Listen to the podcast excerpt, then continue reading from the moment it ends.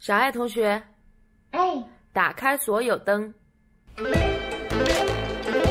为你打开了十三个设备。Hello，大家好，我是兔兔，今天想要跟大家分享我的软路由优化。Hello，大家好，我是兔兔。最近呀、有很多朋友说想听我说四川方言，所以今天我将和大家聊一聊我的母语成都话。Hello，大家好，我是兔兔。今天的这期视频，我将和大家分享我的标签打印机。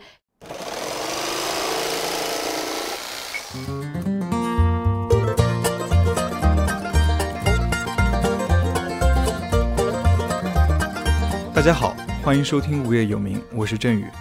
不知道你有没有留意到，过去两三年，大家使用智能手机的习惯都发生了一个不小的变化。以往可能是用来聊天、刷社交媒体、打游戏或者是看新闻，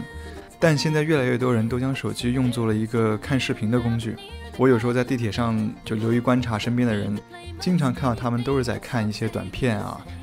有的时候我看到一些店里的店员，经常一个人在那里没事干的时候，也是在那里看一些视频。前段时间去深圳打车的时候，去跟出租车司机聊天，他也是觉得说最常看的消遣就是去看快手、看抖音。所以呢，在最近几年，无论是像抖音、快手这样的短视频 App，还是像哔哩哔哩、西瓜视频这样的长视频平台，当然了，这里的长也是相对几十秒的短视频而言的，他们都吸引了人们大量的注意力。同时呢，这些平台上也都诞生了一批新形态的 KOL，例如硬核的美食作家王刚啊、竹鼠养殖者华农兄弟，或者是古风的那种美食博主李子柒，或者是在办公室做一些黑暗料理的办公室小野等等。他们其中甚至有不少的 vlogger 出海来到了 YouTube，将影响力扩展到了海外。根据社交分析网站 Social Blade 的统计呢，到今年八月份的时候，已经有三十一个中国的 YouTube 频道突破了五十万的订阅。那么，身处在这个行业其中的人，生活状态是什么样子的？他们为什么会开始做 Vlog？他们做的过程中间又会有哪些阻力？做一个全职的 Vlogger 真的可以养活自己吗？刚好我们的朋友兔兔他就是其中的一员。他从去年四月份的时候开始做 Vlog，目前他的频道“兔兔生活志”已经在 YouTube 和哔哩哔哩上积累了超过六万的粉丝。而去年年底的时候，他也辞去了工作，成为了一名全职的 Vlogger。带着这些问题，我们就一起访问了兔兔。今天这期节目比较特别，呃，因为以往我们总是以聊天和对谈的形式进行，但这次我们会想以兔兔自述的形式来呈现整个故事。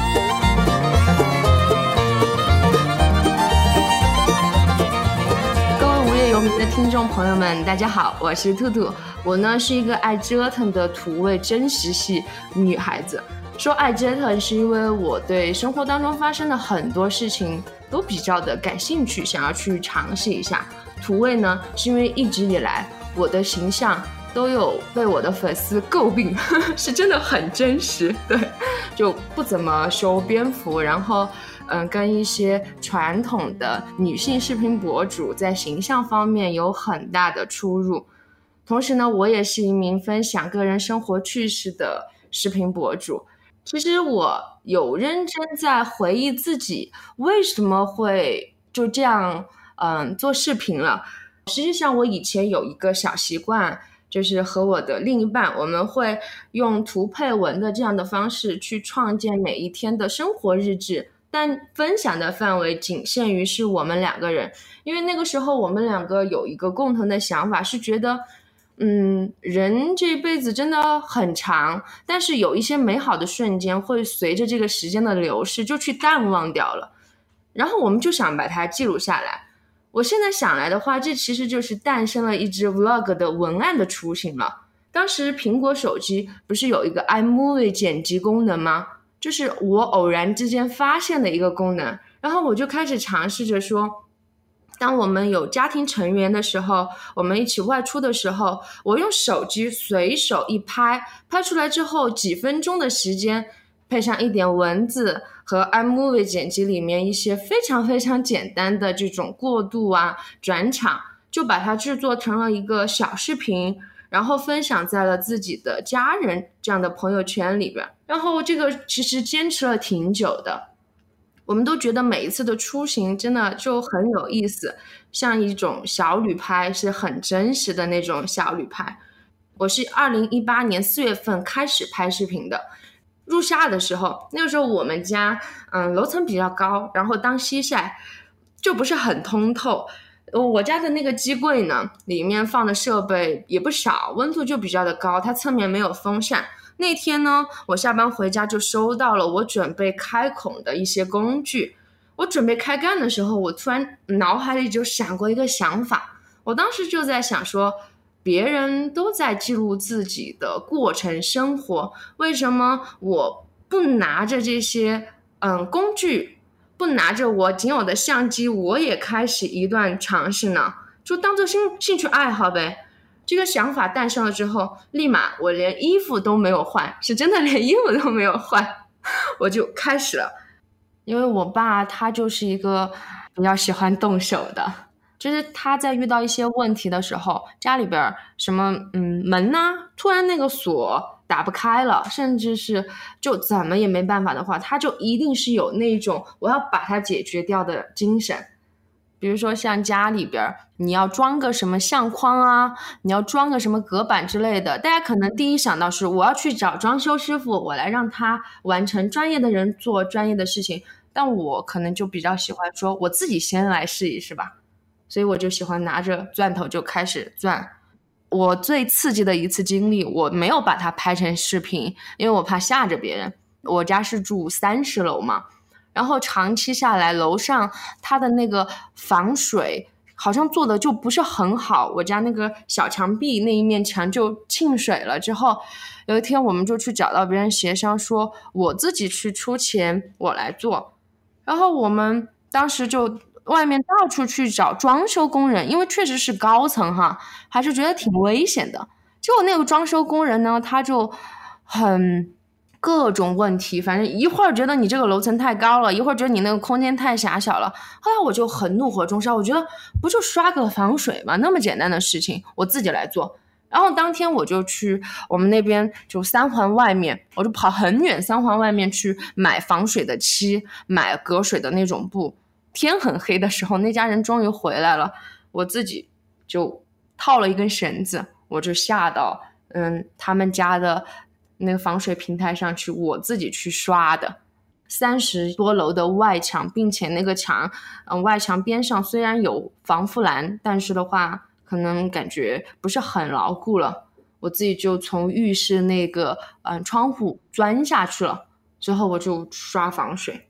整个成本的话，我花了六十块钱。包括所有的东西，防水的，嗯，防水漆，然后还有那个防水的布，还有我们买的一些工具，刷子、滚刷。但是我找的工人给我报价要一千八，对我就觉得我自己完成这个事情，我就很开心。但是我没敢跟大家分享，因为确实有一点危险。我之前啊，我其实做过蛮多工作的。嗯，教职员工、公司的职员，还有事业单位，基本上都是跟教育有关的。我实际上，嗯，全职做它，也就是最近的几个月。我在开始做视频的时候，我压根都没想过说我一定要成为一名正式的视频博主，因为当时说实话，我的关注不是很多，很少，几十个。然后有一期视频是在。B 站火了之后，我发现，哎，这个事情好像真的可以变成一种事业。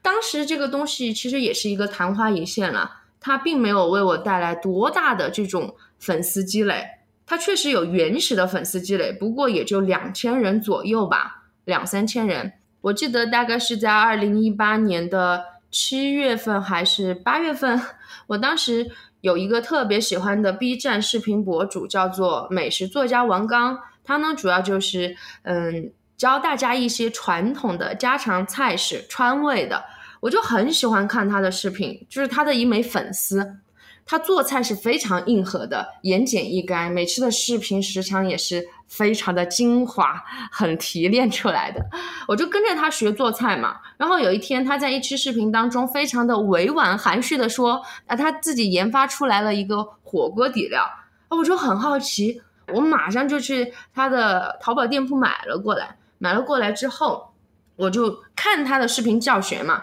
在看的过程当中，我就发现了一些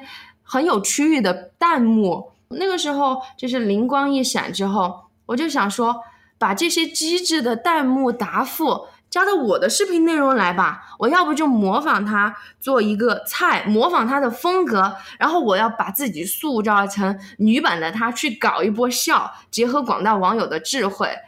这也是一种创意，也会让大家觉得很喜欢吧。然后我就开始，我就模仿那个视频博主的所有做法，做了那期视频，嗯，完整的从准备食材，再到嗯烹饪，最后再到试吃。结果没想到的是，我在第二天那天是下雨的一天，我坐车上班的时候，啊我突然有人给我私信说你要火了，哦，我就很懵逼。结果我一看，我被点名了，就被那位我喜欢的视频博主转发了，瞬间就那几个小时，我的视频通常的关注量可能几十、一百、两百，一下子飙升到了上万，然后我就。瞬间有一点懵，懵了之后就有一种中大奖的感觉。从那开始就积累了我的第一批原始的粉丝，我就觉得说这个视频，哎，是可以作为事业的。它不是像我想的那种，嗯，没人看的话我就把它放在那里吧。它因为那个视频，说实话，它是给我带来了粉丝基础，还有打赏的，就是。有有一点点收入了，我我就看到了一点点的希望。再到后来，我自己的工作发现跟我拍视频是没有办法兼顾的。然后那个时期，我遇到了一个很很很现实的问题，就是我如果想要我的视频。发展内容是往良好健康的这种方向发展的话，我必须要投入更多的精力。再加上当时对那一份工作，说实话，那样的环境下，我觉得他已经不能再催生我一些其他的工作能力了。所以我就有这种想法，说好像我是不是可以试着做视频，用视频去创收，然后实现经济上的独立。之后呢，我就开始去做了一些尝试，把我的时间比重很多的放在了视频上，逐渐的，无论是在 B 站还是 YouTube，都有一些起色。然后慢慢的，我就开始达成了 YouTube 的一个嗯解锁，就是收入收益解锁。YouTube 呢，它是这样的，就是你的粉丝订阅到了一千人之后，你的时间长度呢，大概是要在。嗯，四千个小时，然后你就可以去开通有一个广告获利。这个其实对我来说，当时就是我迈进的目标。后来我的一期技术类的视频又在 YouTube 上小火了一把，迅速的帮我解，就是达成了这个目标。当时就更加坚定说，我要想要把这个做视频作为我的职业发展方向了。但是。实际上，过程当中遇到了很多大环境的问题。我在国内生活嘛，其实周围的环境会给你营造一种女生应该从事什么样的职业，应该有怎样的生活状态这样一种氛围。而且我的父母辈，说实话，他们也一直在给我灌输、传递、加强这样的理念。我的思想也会多多少少受这方面的影响啦。我在萌生了说我要把嗯拍 vlog 作为事业发展的过程当中，那个时候我还是有一点摇摆的，毕竟那个时候没有什么收入，没有什么盈利，再加上父母他们实际上对这个事情的态度很鲜明，反对。然后我在期间的过程当中尝试了很长一段时间的兼职，我自己辞职做这个，我是大概经历了可能三四个月内心的摇摆不定。犹豫再三之后，我才摒弃了一些传统的想法，去抵挡住了外界的种种阻力。其实我爸妈的话，他对视频的接触还比可能要比一般父母接触的多。他也知道我在做什么，不是说嗯搞直播啊之类的。他也是我的观众。其实他们，我每期视频之后，他们。都会给我奖励，去激励我做这样的事，这样的事情。但是另一方面，他们会有一些担忧，会觉得说你这个职业好像我不是很能够看到前景，不稳定。就是他们对这种风险，他们会想要尽可能的把握在自己的手中，哪怕是零点一的风险，他都是能不承担他就尽量不想承担的。我自己嘛，就是嗯，当时倒没想到什么前不前途的，说实话，其实因为之前的工作环境我不是很喜欢，它给人带来了一种嗯坏习惯的滋生，它不是引导你去发展自己能力的。反而我觉得做视频来讲，我接触了很多新鲜的事物，我开始要让自己学会剪辑，学会去拍摄，学会去嗯学习更多的设备的使用方法，然后学习别人的一些会的技巧技能之后，我觉得这是一种创造更多可能的一条路。我不想再浑浑噩噩下去了，所以呢，我就去尝试去挑战。当然，我也知道我不一定会成功，所以当时其实我给我自己是下了一个呃规定的，就是我有一年的时间，如果我真的一年之后我做的视频，我每一个月的收入我还不足以让自己活下去的话，那我可能就真的放弃它了。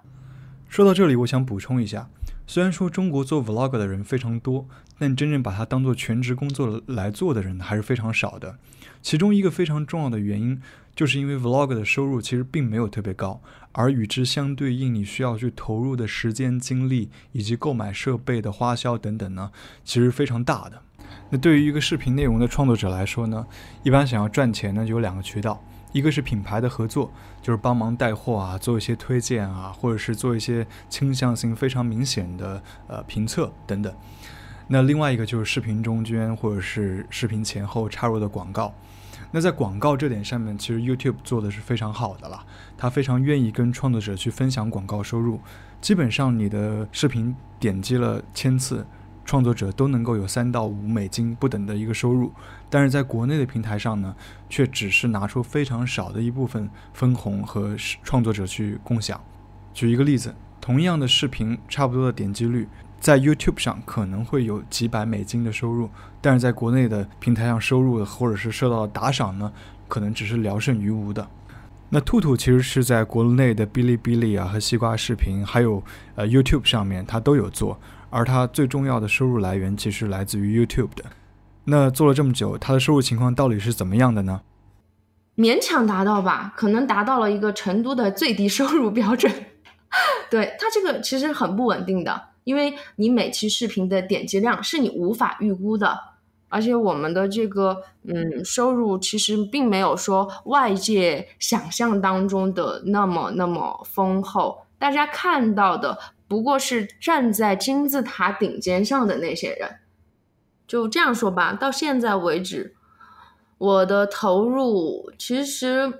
还是那句话，就是生活当中，不管我拍不拍视频，有绝大多数的东西确实是我需要的。当然，也有一部分比例，比如说百分之三十的东西，它可能是因为我拍了视频，所以我需要。那这部分就是我的一个真实的，因为拍视频投入的。我，嗯，我的盈利是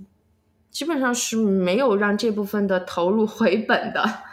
好比说我的 MVP 吧，这是我目前为止我投入最。最贵的一个产品了，因为我想用于户外剪辑以及远途旅行的时候剪辑。但我平时实际上我有一个 Surface，然后我还有台式机，我甚至不可能用到这样不需要用这个 MVP 的。但因为有了视频，所以我需要用到它，然后我就会投入这么大一笔钱。但是到现在为止，我没有所谓的回本，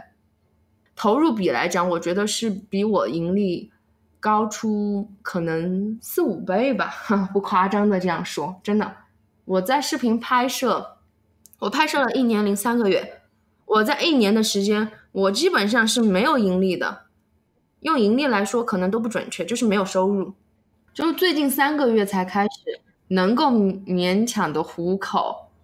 其实我在做之前，我有看网上的报道。说二零一九年是视频长视频元年，我也觉得这对我来说是一个时机，我想要去把握住。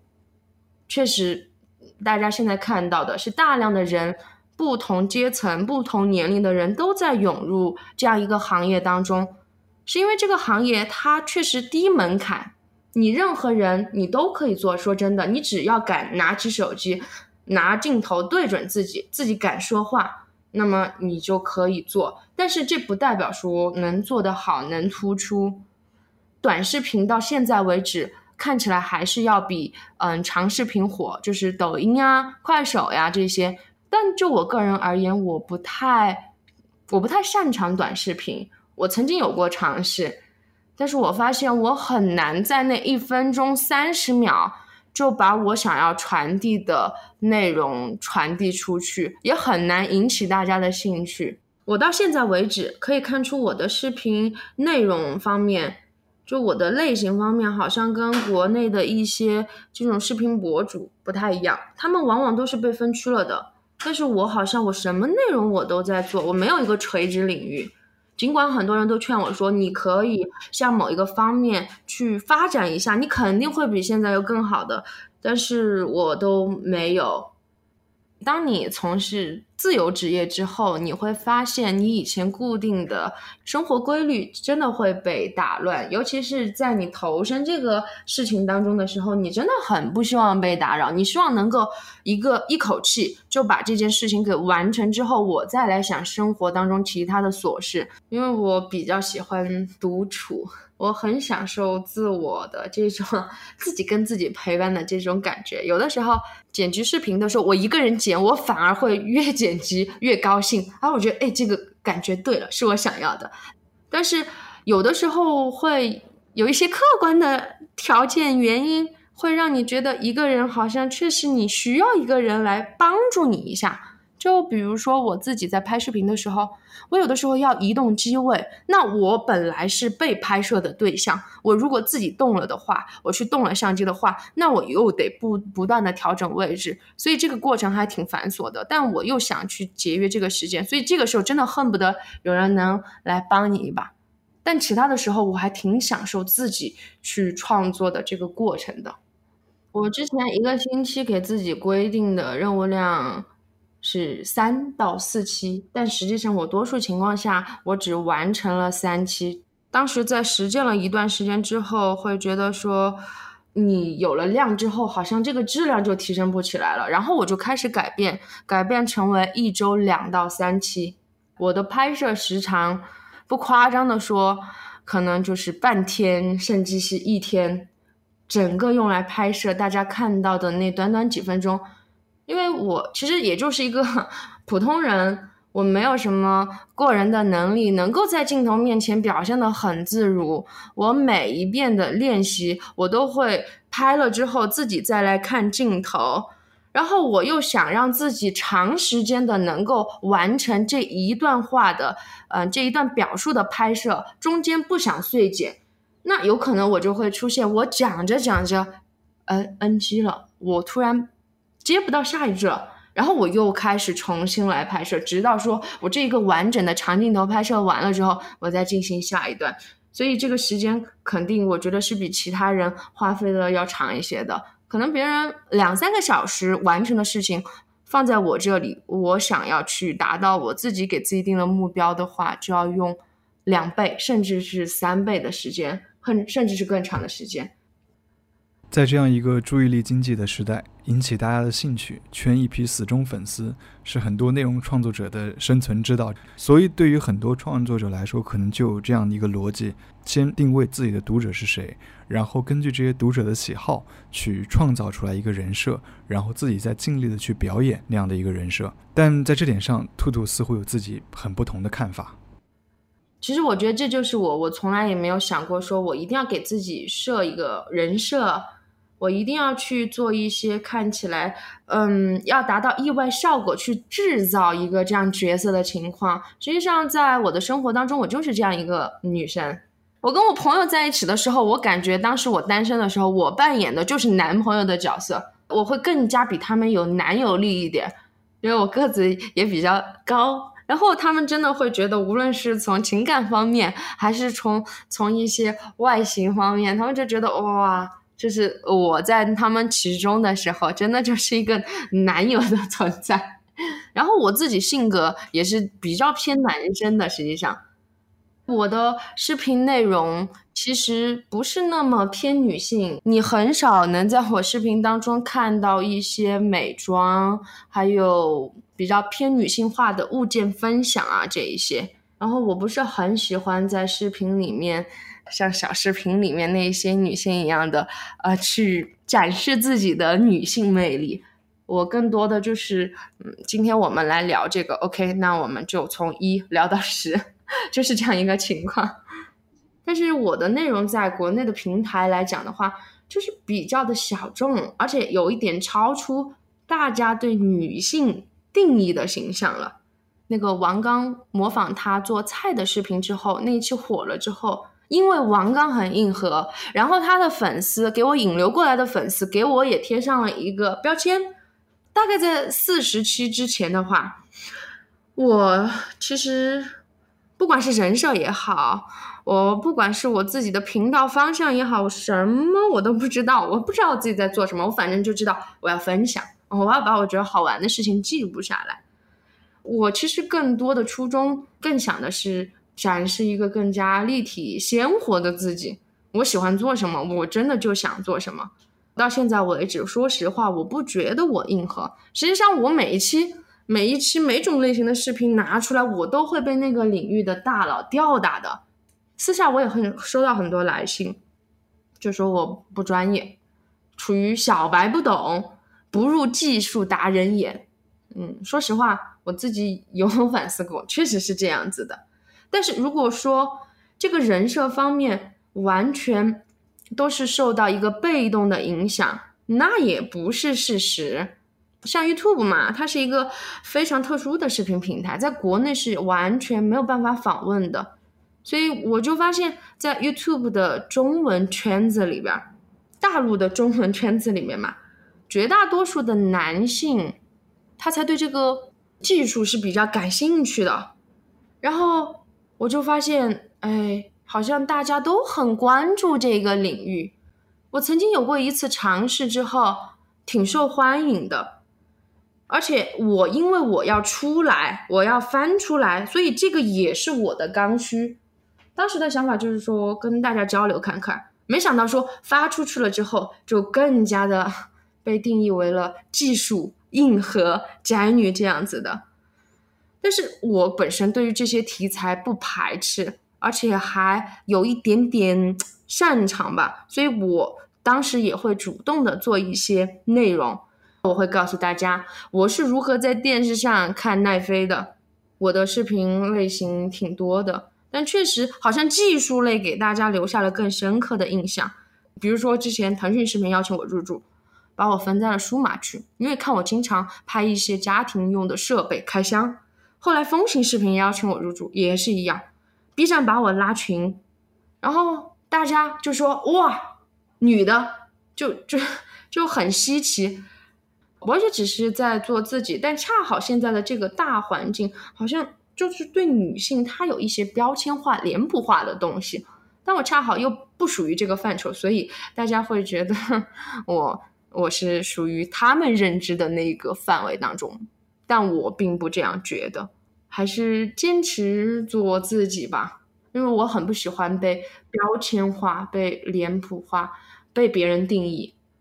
表面一点的看的话，我在技术上面的，就我会因此就是去制作一期视频，我会被迫去学习很多的知识。就比如说，嗯，我要让我的视频看起来更好看，看起来更高级，那我就需要去学习一些设备相关的。嗯，我最近就挺想买嗯相机的嘛。然后我就想说，我要升级设备，那我就得去了解相关的资讯，还会有一些更多的意识，比如说音乐版权，然后文字方面的，我以前一直不知道，就 有一些文字虽然说它可以允许被你个体使用，但是我的这种使用其实都属于嗯侵犯了它的商业版权了。还有一次呢，我在 YouTube 上有一个短片，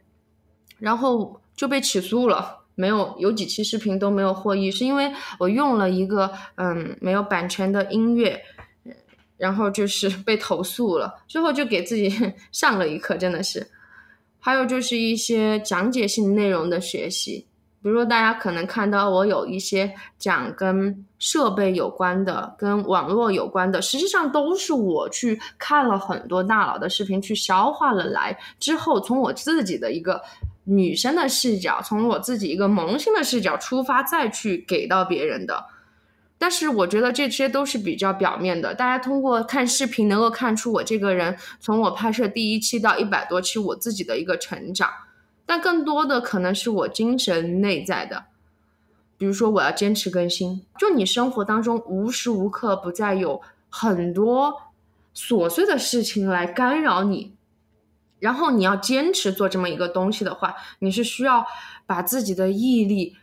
就是放大再放大的，因为有的时候做一件事情做久了，真的会有一点疲惫的。还有，就像我拍摄，我会遇到很多意想不到的困难。我有一期拍改装大行的折叠自行车，我拍到一半我就拍不下去了，是因为我发现我买的配件和电池不适合。那那个时候我就面临一个情况，要么我要网上去买电池，订购电池，至少要三天的时间，那我这期视频就拖了很久了。或者是说，我就想办法怎么样去解决这个问题，然后我就找到我们当地一家定做电池的地方，半天的时间定做了之后，然后我就完成了这个视频。还有更多的，我觉得是遇到批评的自我调试吧，因为我关注的一些点，可能就是搞技术的人他不想关注，因为我想说一些我自己感兴趣的公共话题，我并没有去。去夸大一些事实，我只是在讲一些事实。我作为一个自媒体人，我面对这样的一个平台，我有义务去去说一些应该被大家看到的东西。但是很多时候你会收到无数种批评的声音，而且因为你是女性，他还会以一个男性的视角来定义你这个事情，然后你其实心里面会很难受。这个时候我就需要自我的调试。嗯，就要建立自我的这种信心，去让自己有一个好心情，否则你在拍视频的时候，这种情绪是不对劲的。还有一个，嗯，周围人的不理解，就你最亲近的人，因为我父母的话，在我拍视频的初期，他们实际上是鼓励我兼职，他们并不鼓励我全职的，然后。这种不理解，它来源于你最亲近的人的时候，你接收到的这种信息其实是被放大了的。你会多去考虑他们的感受之后，它会形成你内心的一种压力，这种内心的感觉会真的觉得百感交错。我只是想做我喜欢做的事情而已啊。但是我父母好像站在他们的立场理解他们的话，他们也没有错啊。那这个时候就需要自己去调试自己，就是这些精神方面的。我对于我自己来讲，我并没有说一个嗯很明确我未来到底要走什么，我只知道我下一步我真的要干什么。就我从来没给自己预想过，因为我想了半天，这个想法也一直嗯萦绕在我的脑海，但是我真的不知道说，我不想去妥协这一个市场这个环境，我只是想嗯更多的做一点我自己，但是好像这个我做自己的话，我付出的代价就更多。就对我最大的收获，它是，它是一个全新的生活，全新的职业。我觉得这是一个新兴职业，视频博主。在国外来讲，别人可能十年、二十年之前已经有这个 YouTuber 的存在了，但是在国内来讲，没有人会把它当做一种正经的职业。那你就面临的东西是更多的。但我觉得这对我说，我。是我的一种收获，我在尝试一种跟别人不一样的生活，我不再朝九晚五了，我可以选择我想要过的生活了。我自己目前来讲，我的频道还可以吧，就是慢慢的有在成长，自己的经济慢慢的有在独立，这是一个就跟打工完全不一样，就觉得自己是自己的老板。我只会想说，我我不能放弃，因为我自己已经选择了我的职业道路了。他给我的是一种新的开始，是一种无限的可能，就不不仅仅是收入方面的了。我觉得一个人他在精神方面，他如果能够通过自己的职业给予自己精神方面支柱自由的话，其实就很快乐了。就好比我现在说，我觉得有的时候拍视频是真的挺开心的一件事情。更不要说他还可以额外的去带给你更多经济上面的可能了。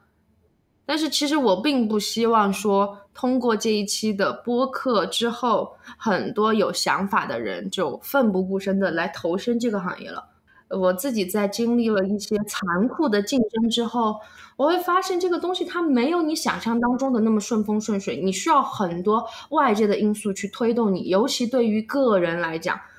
我看到一种现象吧，就是国内比较风靡的一种现象，就很多人在今年抛弃一切投身 vlogger，还有一些学生甚至休学。但是作为一个初级过来人来讲，我觉得大家在对待这件事情上是真的需要非常非常谨慎的。这个视频创作它完全称得上是一个风险职业。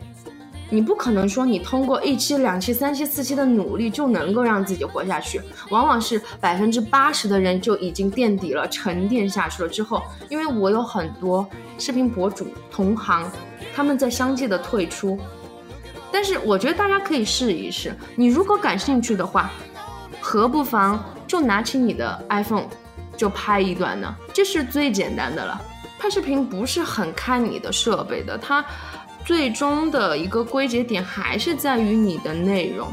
你要传递的东西。所以，如果大家感兴趣的话，可以试一试拿起你的手机，有状态的时候就对着手机说一段话，或者记录下你美好的瞬间。